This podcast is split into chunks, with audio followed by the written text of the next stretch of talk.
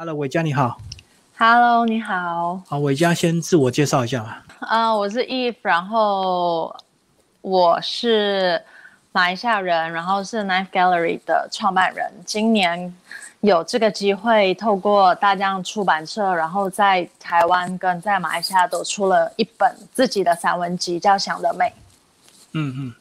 好，其实你跟台湾是有点渊源，曾经在台湾 念过幼稚园跟小学。先讲这一段好了。啊、我是小的时候，因为爸爸妈妈在台北上班，所以小的时候我在台湾念幼稚园，然后在呃台北念到国小一年级，结束了以后，然后跟家里的人回来马来西亚继续念二年级这样。你当初在台湾念书的时候是比较能够掌握住的，关于中文是不是？啊、对，你在散文里有提到说，其实你回来马来西亚之后，反而你功课变得很差，因为你完全跟不上。对，因为在台湾的话，因为呃，怎么讲，就是从我有意识以来，是一直在台湾成长的嘛，所以就变成说，念幼稚园的时候跟念一年级的时候，当然是以台湾的呃教学课程为主。那一回到马来西亚，要上马来文的时候，我是等于零基础。那时候小学二年级的程度的话，其实大部分的学生是在学，比如说语法啦。然后造句啊，可是我可能一个单词一二三我都不会讲，所以就变成说我那个时候，呃，从台湾回来马来西亚上小学二年级的时候，我的马来文程度是很差很差的。然后至于其他的科目，呃，比如说中文或者是就是其他的用中文教学的科目的话，因为在台湾我们学的是繁体字跟注音符号。然后在马来西亚的话，这里的学校学的是简体字跟汉语拼音，然后我也不会看简体字，我也不会看汉语拼音，所以就变成呃，在那个过程当中有蛮多的一些一些挫折啦。所以两种语言你都有挫折，就对。对，不过这样讲，中文应该算你的母语吗？呃，算呃，只是你简体字还不熟悉，就对。对，因为那个时候我记得印象很深刻，是在台湾小学的时候，如果考听写，如果你不会写那个字，你是可以写注音符号的。嗯嗯。然后，但是在马来西亚这边没有学注音符号。然后我回来的时候上课有一次就考听写，我就写了中文字加注音符号，嗯、然后老师看不懂，他就很生气，然后就把我打了一顿这样。对你那时候回要回马来西亚移居回去，你那时候有抗拒吗？在你小小的心里，多少有一点点吧。因为我那个时候其实没有太多的时间去思考，比较多的就是呃，我记得我妈妈跟我说，呃，你开学以后就不会再继续在台湾念书了，我们要回马来西亚。所以那个时候我记得印象蛮深刻的，我小学是念仁爱国小，然后。嗯那个时候我还记得我念的是一年一班，然后那个时候老师就说：“哦，明年大家还是上二年一班，所以的所有的同学都是一样的，呃，除了伟嘉，因为他要离开我们，他要回去马来西亚了。”所以我那个时候就觉得还还还蛮难过的，但是我年纪太小了，我没有办法去呃反对这件事情发生，没有抵抗能力。对。好，那你后来是怎么样熬过这个非常痛苦的马来西亚的课程？就慢慢习惯吧，慢慢习惯，然后上到小学四年级以后就就比较好，四五六年级的时候就慢慢慢慢追上来，就好很多。但是其实一直到我中学毕业，我马来文也没有很好，一直到现在我马来文也没有很好。你爸妈那时候有对你特别的陪伴吗？因为他知道你这个教育衔接出问题。其实还是他们工作很忙，他们对他们工作很忙，而且我觉得比起我这种小学一年级、二年级的，他们是大部分时间从大学毕业以后一直在台湾工作二十几年，所以我觉得对于他们来讲，这个改变是更更困难的，更有挑战的，嗯、所以他们应该也没有太多时间，呃，花在我的身上。你那时候了解什么原因让你们全家突然要？移民回去吗？不算移民吧，就是回到马来西亚。我不知道哎、欸，好像至今仍然是一个谜。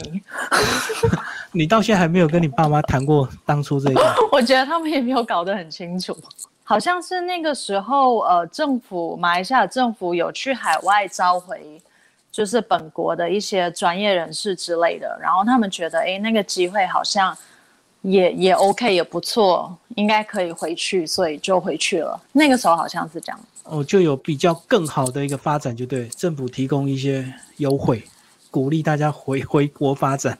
呃，我不知道有没有更好，但是好像当下那个决定就觉得我们应该要回去，所以他们就决定回来了。嗯，所以你爸妈都是马来西亚人。对。不过这样回头来看，应该对他们是更好啊，因为至少回到自己的家乡。怎么讲？因为这个东西它已经变成一个定局了，所以我们在家里也很少讨论说这个决定是好还是不好，对还是错。可是你这本书散文有提到，所以你爸妈没有看你的散文吗？没有体谅你当年这个幼小的心灵这么受伤，然后成绩这么跟不上。呃，他们一直都知道啊。可是我觉得，就像我刚才讲的，要适应的也不只有我。我觉得可能对于他们在呃。一个地方，然后就是换到另外一个地方，然后风俗民情、文化什么都不一样，语言也不一样。我觉得对比我来说，他们可能会更艰难一点。嗯，他们挑战更大。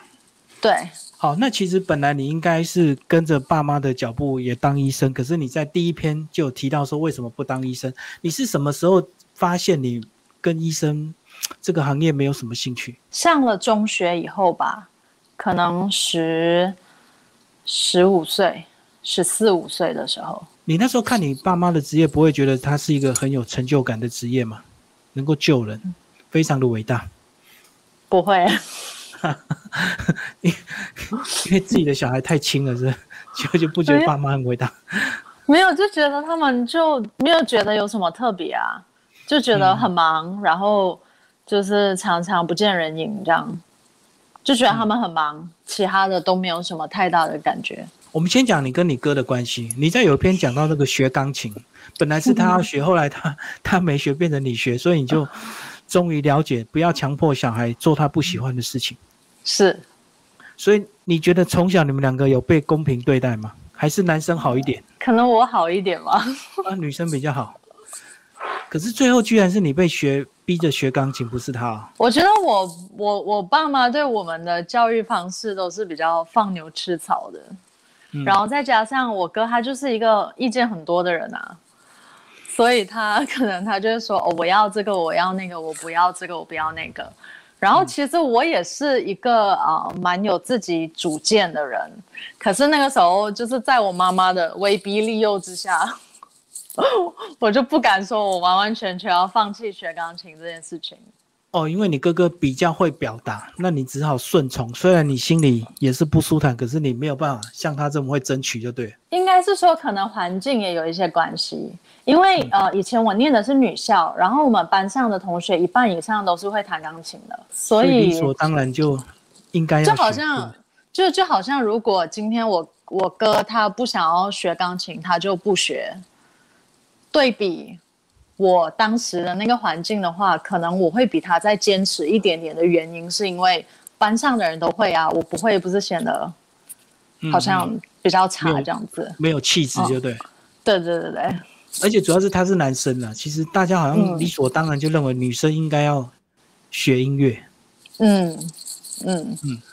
好，那你是后来怎么样决定到美国去念书？其实你有几篇也在写美国留学的一些故事。就是，呃，有一天，我那时候我记得我十七岁，那是我们呃马来西亚的中学，十七岁是最后一年了，就是中五，然后十八岁以后你就是可能去念 college，就是有点像大学先修班，然后再上大学，因为我们跟英国的制度是一样的。然后我那个时候就呃有一天就下课回家，然后就走着走着在路上。然后就突然觉得，哎，不如我去美国念书吧。一回到家，我就打开门，然后我妈就躺在沙发上看电视。然后我就跟我妈说，哎，我要去，我想要去美国念书。然后我妈就看了我一眼，然后她就说，哎，去美国念书要考托福吧？我说，对啊，就考啊。然后她说，哦，好啊，就这样，这个事情就这么决定了。然后你爸妈就无条件的支持。对啊，他没有先厘清你到底想要念什么科系，再再决定要不要做这个投资。他们好像对他们有问说，那你要念什么？然后我就说我不确定哎，我那时候刚开始想要念国际贸易，然后来就觉得，呃，我念经济好像也可以。然后我妈就说，哦，那那那你就去吧，就这样。你什么时候发现你对数字有兴趣？呃，我大概上高中的时候，就是这边的高中是有分理科班、跟文科班、跟商科班的嘛。然后我那时候念的是商科班，然后有教会计跟经济。然后我就上了经济的经济课了以后，我发现我很喜欢这种类似于社会学，就是你去研究人类的这个行为模式。其因为经济学讲的就是人类的行为模式。所以我就发现，哎，我对这个还蛮有兴趣的。所以后来上了呃，就是高中毕业以后，然后我就也是也也是继续念经济。你是不是也是想要研究自己为什么爱买东西、很会买东西的心理？你有一篇提到你非常会买东西，那可能是天性吧？女生的天性嘛？我的天性啦，我不要拉其他人下水。你有一篇写到蛮有意思，穷到只剩下一条项链，你就非常的坚持一定要买那条项链，其实很贵。后来现在就觉悟了。我记得那个时候那条项链是两千五百块美金。嗯，对。然后我就就是死都要那条项链，就是我就是要这样。你那时候的心思已经完全的投入，已经没有任何的理性，对不对？我就觉得我就是很想要。所以我那时候又呃，就是我们在大学里面，我就帮教授呃整理资料啊，然后帮他们就是就是呃整理数据吧，应该叫就分析数据啊、模型啊这样。然后下课以后呢，我就有去呃就是那个奶茶店打工，然后就是存钱，存存存存到感恩节的时候，我就说我一定要去 Chicago 买这条项链。是网络看到的。没有，我那时候在看康熙，就刚好 有被置入那条项链。对，所以你在奶茶店打工那时候，不是有一篇游民也是在当时的一个故事吗？对，因为我在奶茶店，其实我认识了很多人，然后也发生了很多很有趣的故事。就是嗯，因为那个我我念书的地方，那个大学城它比较淳朴，所以。其实大家都非常的友善，然后都会进来聊天啊什么的。然后，但是那个游民他是让我印象最深刻的，因为他几乎每个礼拜都会来，然后他每一次都点一样的东西。他就是怎么讲？他就是一个一个老先生，但是。我从来没有在一个人的身上感受过那种就是这么这么深刻孤独，因为我们常常很多人会说哦，我好孤单，我可能呃没有伴侣，或者是有些人可能没有结婚还是什么，可是你还是会有家人跟朋友，对吗？大部分的人还是会有家人跟朋友，可是他可能是我到目前为止吧，就是遇见了一个他就是完全没有家人朋友。嗯然后他每一次都，他就只有他自己的那种，所以他就让我印象非常深刻。你说他其实还打扮的还蛮蛮干净的，你怎么会知道他是游民？他跟我们说的啊。哦。他跟我们，因为他他他他很喜欢跟我们拿纸箱，然后我们就问：哎，你要这么多纸箱干嘛？他就说他要睡觉，他就说他就睡楼梯的旁边。然后我们就说你睡楼梯的旁边，他说对，因为他们其实是住在，呃，就是有一点类似像收容所，嗯，就是美国有那种就是给他们这种低收入户的那种收容所，但是他说他觉得里面很吵，因为很多人很吵，太多人，嗯，对，所以他喜欢睡在呃楼梯间旁边。然后他告诉我们说纸的纸箱是非常能够保暖的，所以他就会跟我们拿很多纸箱。哦，垫着或或者是包包着这样子，对，或者是可能铺在地上吧。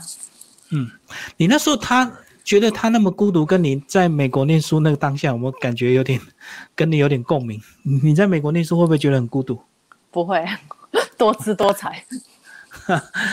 因为你很会为自己找生活乐趣嘛。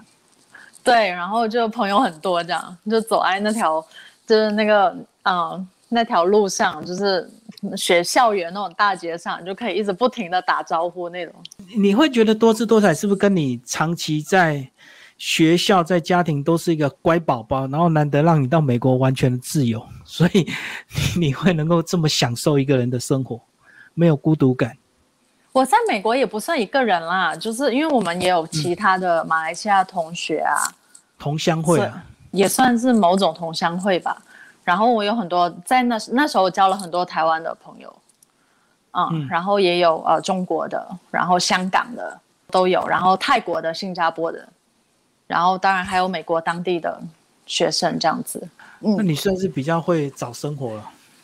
对，因为我如果你比较没有办法社交的话，很多人去念书其实是蛮辛苦，而且为了怕花钱，就很盯的想要赶快把学位拿到回来赚钱这样。我那时候还不不会这样，因为我其实从学生实习开始就很活跃在这种团体，然后因为我中学的时候我是呃我是毕业刊的主编，然后我是图书馆的副主席，然后我是我们班班长。我光是班长，我就当了五年中学，我当了四年的班长，所以我是常常在学校里，就是跟不同班级的人在那边打交道，然后我也很喜欢这件事情。是功课好吗？还是很会社交？我功课不好，但是我的。呃，课外活动还不错。好，你在里面一篇有提到，我印象蛮深刻，讲到男女之间的爱情关系。这个，这好像不是爱情。那个是我创业的时候，其实也不算认识，就是那个时候，呃，我们刚我刚创业的时候，我常常去东京，因为要呃，就是要办货什么之类的。带货，嗯，对，要带货。然后那个时候在那个货运行附近，它有一个。真的是那种街角的那种居酒屋，然后里面就有很多人，然后他就是那天的时候，我们就刚刚好眼神对上了，所以我们就开始聊天这样子。嗯嗯。可能因为我们是陌生人吧，我知道他是台湾人，呃，因为我听到他讲，嗯，我听到他讲中文的口音，然后我们就开始呃聊天，然后可能因为是陌生人，他也没有什么太大的负担。那那一天我们在那个那个我们要在在货运行的时候，我就看到他打包很多东西，他说要寄回台中，嗯，然后我就看说，哎，他其实好像也我们是商家嘛，可是他好像是在寄他私人的东西回台湾，所以我就觉得哎有点好奇。然后晚上我去吃晚餐的时候，我就碰到了这个人。然后呃，我们刚好眼神对上了，然后就就开始聊起来。他就告诉我说，哦，因为他离婚了，然后他要把东西寄回，就是他要离开日本，所以他就再把东西寄回台中的他的娘家，这样子。感触蛮强烈的，就是你提到，其实就是你到底是真的爱一个人，还是只是变成一种依赖性，一种其实你讲到蛮重的一个字，就约会约会强暴，对不对？其实他那个时候跟我描述这个故事的时候，他跟我说这个故事的时候，我是没有想到这件事情的。我只是会在想说，哎，那因为他说他很喜欢这个人嘛，就是他的他后来的先生，他很喜欢这个男生。然后他们第一次出去约会的时候呢。那个男生就突然间就去了他家，然后然后他们就发生关系了，这样。对。然后后来他们就在一起了，然后也就结婚什么。可是后来结婚了以后，他又觉得说他们可能在性关系上面也不是很协调，然后他就说他其实会下意识的害怕这个人，然后他自己也不明白为什么。所以他那个时候在跟我讲这故事的时候，我也觉得，哎，为什么啊？如果你很喜欢一个人，然后。然后你你嫁给他跟他结婚，你不是应该幸福快乐的跟他在一起吗？就是我们到底为什么会下意识的去害怕一个人？对，我觉得这个很奇怪。然后一直到很多年以后，因为那个是一六年的事情，那时候还没有什么 Me Too，然后什么关关于女性的议题啊，或者是呃什么性骚扰这些东西，大家还没有讨论的这么这么就是热烈，对热烈。嗯，所以是一直到后来近年来，我开始有一次的时候，不小心就是看到那个就是明星的那种在讲他们被性骚扰的那个经历，然后我突然间就看到了约会强暴，嗯，然后我就突然间想到了这个事情，所以我就在想说，他当时呃他的那个下意识的闪躲，是不是因为他其实确实是有受过什么样的伤害，但是他自己不知道？那当然，我因为我不是他，我也没有办法去替他说他他他究竟有没有受害这样子。但是就是只是我突然间想起了他的故事，然后再想到最近大家一直在讨论的这个关于性骚扰或约会强暴这个议题，所以我就把。这个故事就这样子连了起来，串联起来。嗯，对。其实你你里面也有提到，你在进入职场的时候也有遇到一些类似性骚扰这样的一个状况，后来你就剪短发。对。你要不要讲一下你进入职场的一些事情？那个时候就是刚进入职场的时候，就会有很多，你就发现，因为因为你年纪很轻嘛，二十二十二三岁，然后你可能就是什么都不懂，基本上就什么都不懂。所以那些老油条就会找你开玩笑，对不对？对，然后好像呃呃，就会好像女生就是就是那个办公室里面年纪最轻的女生，就是一定要斟茶倒水这样，然后会被这种呃老油条们就是吃豆腐啊、开玩笑啊什么的。那你后来是怎么样决定要自己创业？因为我突然间发现我没有很喜欢那个行业。就是金融业，我觉得我我可以继续做下去，但是我突然间觉得我好像看到了尽头，就是我大概知道我继续这样做，我十年后怎么样，二十年后怎么样，但是这个可以预见的事情，让我有点有点恐慌。可是以国际金融来讲，它的收入不是很高吗？就是可以预见未来至少你的报酬会很好。是啊，可是它对于嗯。因为我我没有喜欢这个职业嘛，所以它对于我来讲是非常非常消耗的。嗯，在精神上或者是在很多其他各方面，其实还是很消耗的。因为你不喜欢这件事情。那你一开始创业你怎么思考？我一开始创业的时候，我也不知道我要做什么。然后我那个时候离开辞职了以后，我就嗯就开始放空嘛。嗯，然后放空了以后，我就突然间想到。就是我到底喜欢做什么这件事情，那时候真的没有太多想法。然后后来我就想到说，我在马来西亚其实很难，呃，找到那种可以卖很漂亮的东西的小店，要么都是大的超级连锁，不然就是一些比较呃比较廉价那种。然后我就想到说，以前我在美国念书的时候，就是那个街上有一条类似好几家这样子的精品店，然后我以前很喜欢泡在那个地方。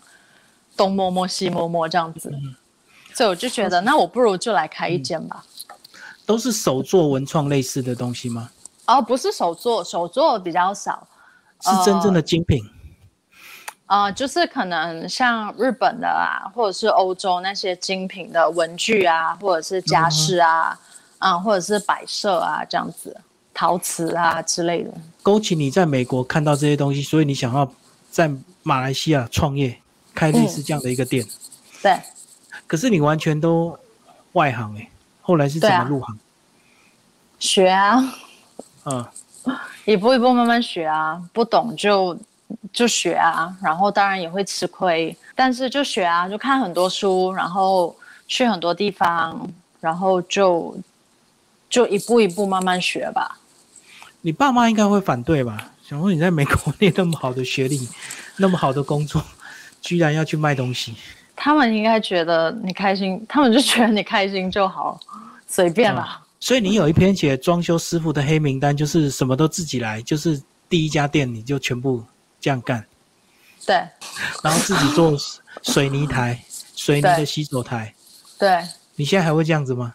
那是一开始创业的想法。啊。现在也也会。因为呃疫情以后，我又买了另外一家公司。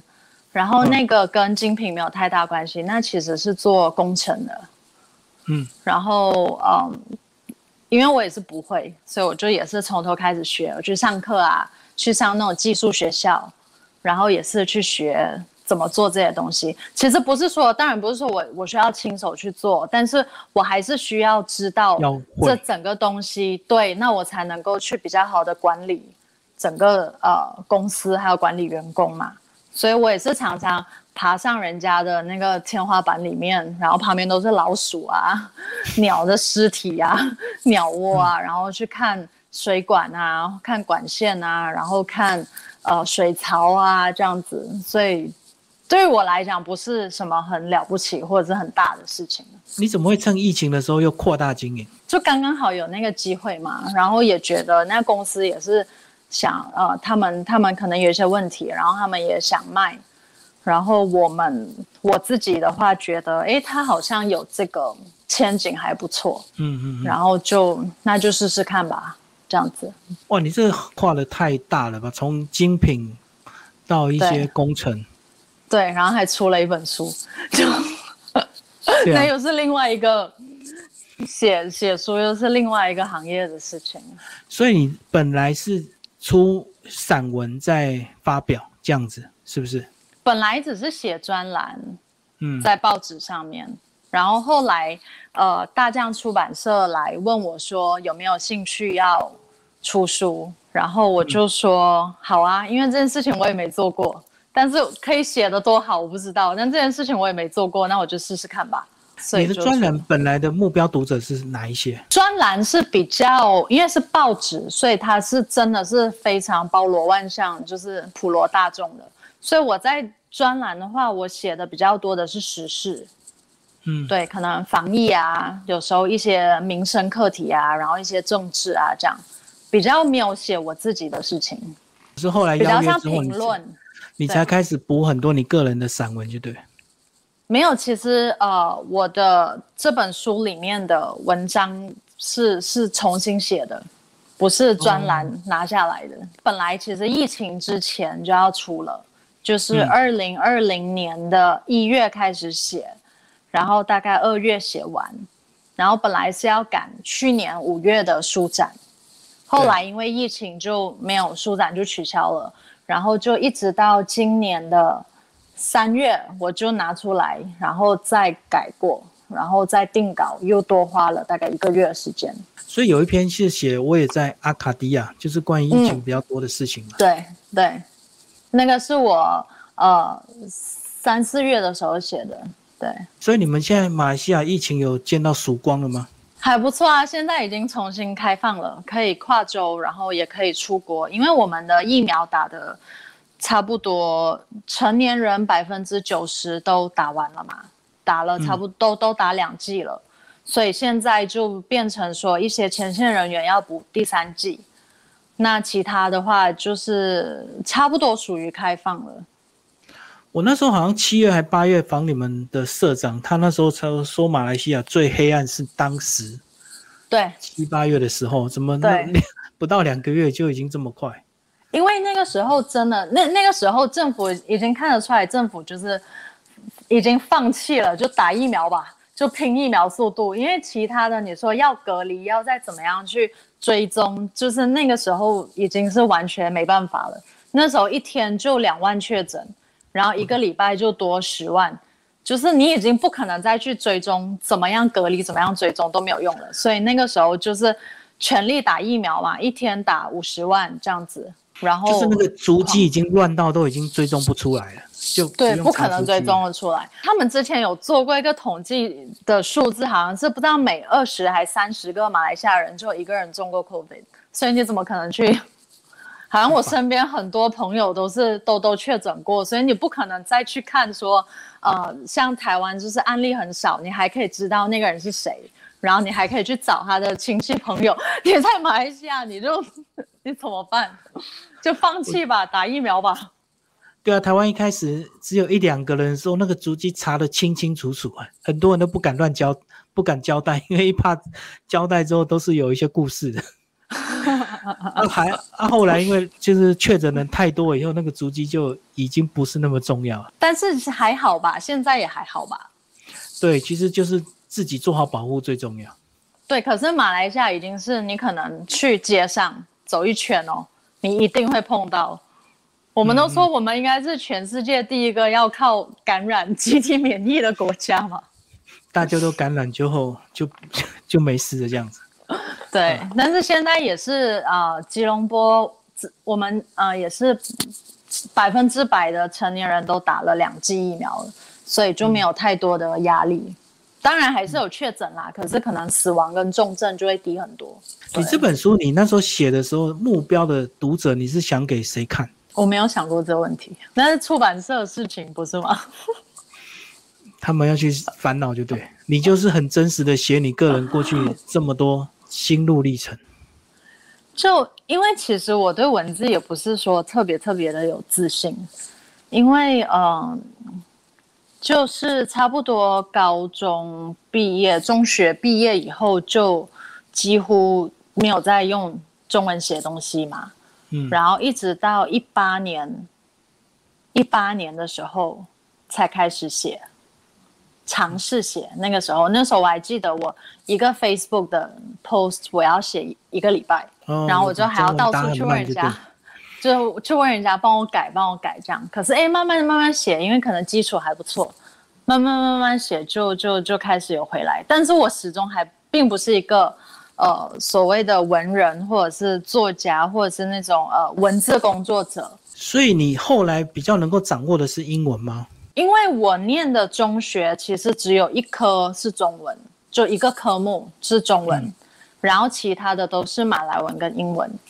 然后后来上了大学以后也也也是嘛，然后回来工作以后，金融业肯定是讲英文的啊。对啊，对啊，对，所以就很少用中文书写，而且是书写这么抒情的东西。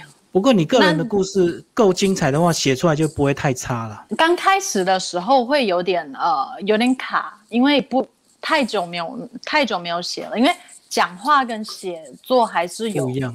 对对对，有一些区别的。然后也是刚开始写的时候，也是叫人家帮我改，然后后来就慢慢慢慢的就就 OK，呃，但是也没有写的非常好。所以那时候说要出书的时候，我也是非常的不安跟忐忑，就是觉得对这件事情非常的没有自信。然后也是一直到呃后来，我记得那个时候已经是差不多校对完了，然后大将的主编他在他他在审阅，嗯，然后他就突然间发了一段文字给我。然后我就吓到，我就说怎么了？是这段文字是不是有什么问题？我是不是要改，还是要怎么样？那时候已经晚上十二点多吧，就很晚了。他就突然发给我说怎么了？是不是要改？他就跟我说没有啦，我只是要跟你说这段文字我看了很感动。然后我就真的吗？他说对啊。他截截你的文章给你，嗯，对他截我文章给我，然后就觉得哎，那一那一刻真的是有觉得我有被一个。文字工作者肯定，然后有点小开心这样。嗯，我们来介绍你这个夹页里面提到你立志要推广文创跟生活美学，为什么这两点对你这么重要？因为我觉得生活就是要美美的，就是不管是说，当然美美美是不是说它只是一个很表面的，你要穿的很好看，还是你要呃拿很漂亮的包包，还是你？要每一天街拍之类的，我觉得它其实是一种态度吧，就是当你是金钱的价值啊，是个人的品味，就对。对对对，就是当你对你的生活有一定的要求，跟你知道你想要的是什么，然后你当你对你的生活有一定的怎么讲标准的时候，我觉得那样的比较积极的。人生态度就会让你的生活变得比较美，也会变得比较不一样，对不对？对对。我们最后来讲书名，想得美，不符合期待也很好。为什么下降的标题？想得美是因为呃，就是刚才有讲到，因为我一直都是一个很很喜欢幻想的人，然后每次就是突然间我就说，哎，我要做这个，我要做那个，我要尝试这个，尝试那个。那可能对于之前的话，我说我要开一间店，就可能我还在金融业工作的时候，我说我要自己创业，然后大家就说你以为这么容易吗？想得美啊你，然后就哦是好像是这样子，然后后来可能呃，或者是再再过多几年，我说哎我想要出一本书。那你自己也会说，哎，你你多久没有书写了？你要出一本书，怎么可能？你还要人家买你的书，就想得美啊你！所以就是你你的人生的每一个所谓的里程碑，或者是目标，或者是你，呃，达到的一些事情，它其实都是从我们对我们自己的幻想跟我们自己的一个一个憧憬而来的。那这个憧憬，很多时候我们自己心里的那个内在的那个，就是那个审判的判官，一定会告诉你说不可能啊，你做不到，了你就想得美。可是我们常常在虚实跟这种交错之间，你一方面又觉得你想得美，一方面又觉得说我试试看，我试试看，然后你就在这种虚实交错之间，你就做到了这件事情。所以我就就取了这个书名。而且我觉得也不只是自己的。那个负面力量，可能旁边也会有人给你一些打击，对不对？就是一些比较生活不如意的人，他就见不得人家做梦。嗯，可是我觉得我们人生的生活里的每个目标，其实很多时候都是从一个念头，可是从一个梦开始的。嗯，然后副标讲不符合期待也很好，所以这句话是从小你就被人家讲，一直问为什么不当医生，最后就走自己的路这样。对，因为呃，第一点当然是跟自己的成长经历有关系，就是人家会觉得，哎，你为什么不当医生啊？你为什么不这样不那样那样？不当医生也没关系，然后你后来都进了金融业了，然后工作也不错，你为什么又不要？这样子，就是好像你的整个、你整个、你整个人都不是很符合这个社会对你应该要有的这个期待，这个是第一点。然后第二点是。我自己的性格的话，我可能也是属于比较偏执一点，就是我会觉得我一定要，呃，就是有点龟毛，然后觉得我要做的很完美，我要怎么样怎么样怎么样。可是有的时候你这样子下来，其实很累，然后你也会怎么讲？你就学不会去肯定你自己，你就觉得，哎，我都没有达到一百分，那我就是没有做到，你就是不懂得怎么样适时的去肯定自己。所以我后来下了这个副标，就是很多时候，我们当然可以有我们的计划，有我们自己的方向，但是生活中不能够掌控的事情实在是太多，了，百分之八十你都不能够掌控。所以那不能够掌控的时候，它没有符合你的期待的时候，是不是代表我们就是很失败的？其实也不也不能够这么偏颇的去看，所以我才会说不符合期待也很好。至少有尝试了，对，而且嗯，尝试是一点。有的时候我自己的观察啦，就是对我自己的观察，还有包括身边人，其实那个结果也没有不好，只是它不是你想象中的那样，所以你就会觉得它不好。很多时候都是这样，一定会有意外的收获，就对。对啊，就好像你说你非要买到的那个项链，后来掉在台北之后，你就为了它写一首诗，从此就发现你会写诗。这样子吗？我现在还是很难过。嗯，你你你过去一路到现在最挫折的事情是哪一件？哦，太多了。有很大的吗？疫情哦，疫情对你的挫折。